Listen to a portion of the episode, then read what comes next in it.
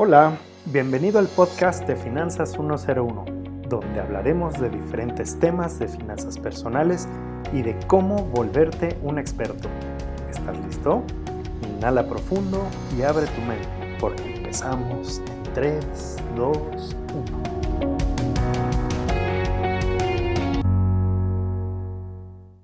Hoy en Finanzas 101 hablaremos sobre el check-up financiero. Así es, Así como en los temas de autos y salud, es importante, no, importantísimo hacernos un check-up financiero cada cierto tiempo.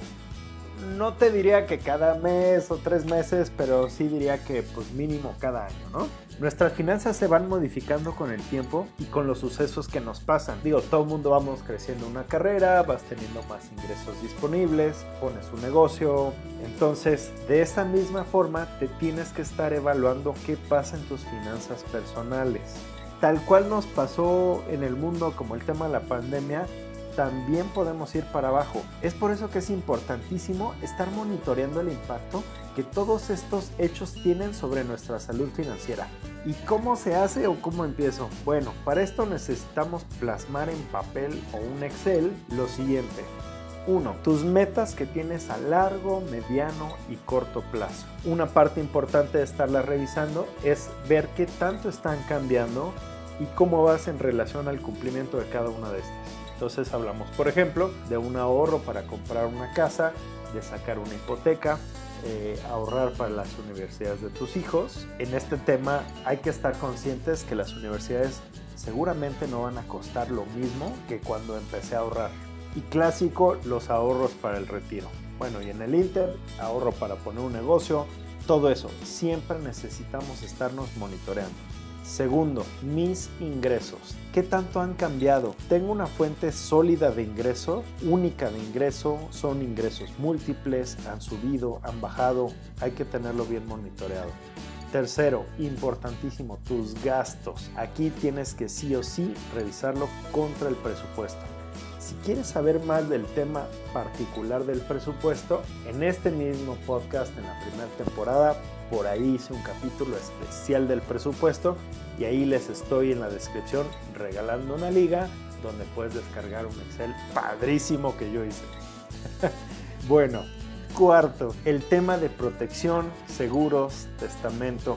Necesitamos revisar y actualizar los beneficiarios que tengamos de nuestras cuentas bancarias, de nuestros seguros, porque probablemente ya tienes un hijo y no lo has puesto en el seguro que compraste hace 5, 6, 7 años. Y ya una vez que empiezas a tener un poco más de posesiones y de edad, necesitas un testamento, no heredes problemas. Así que también necesitas revisar las sumas aseguradas en tus seguros, la protección que te contrataste todavía te es suficiente por ejemplo, a mí me pasó que yo saqué un seguro de vida cuando, cuando empecé a trabajar. Era un seguro que estaba ligado al ahorro y más adelante contraté una protección pura de seguro de vida. Ese seguro de vida ahorita no me hubiera sido suficiente para, en este caso, mi esposa, si yo no lo hubiera actualizado. Necesitas estar revisando todo eso. También, ¿saben tus seres queridos dónde están tus pólizas? ¿Quién es tu agente? son temas que necesitas platicar. ¿Cómo está tu fondo de emergencia? Recuerda que lo necesitas tener en un lugar donde sea líquido, que te dé la inflación y que sea aprox 6 meses de tus gastos. También tengo en el podcast, revisa un tema donde hablo más de este fondo. 5. Impuestos. Debo impuestos, me debe impuestos el SAT. Necesitamos todos hacer una estrategia para optimizar el uso de nuestros recursos. Y finalmente, 6. Deudas. Normalmente las deudas ahogan a muchísima gente. No te dejes ahorcar por tus deudas. Una pobre planeación financiera te lleva hacia deudas.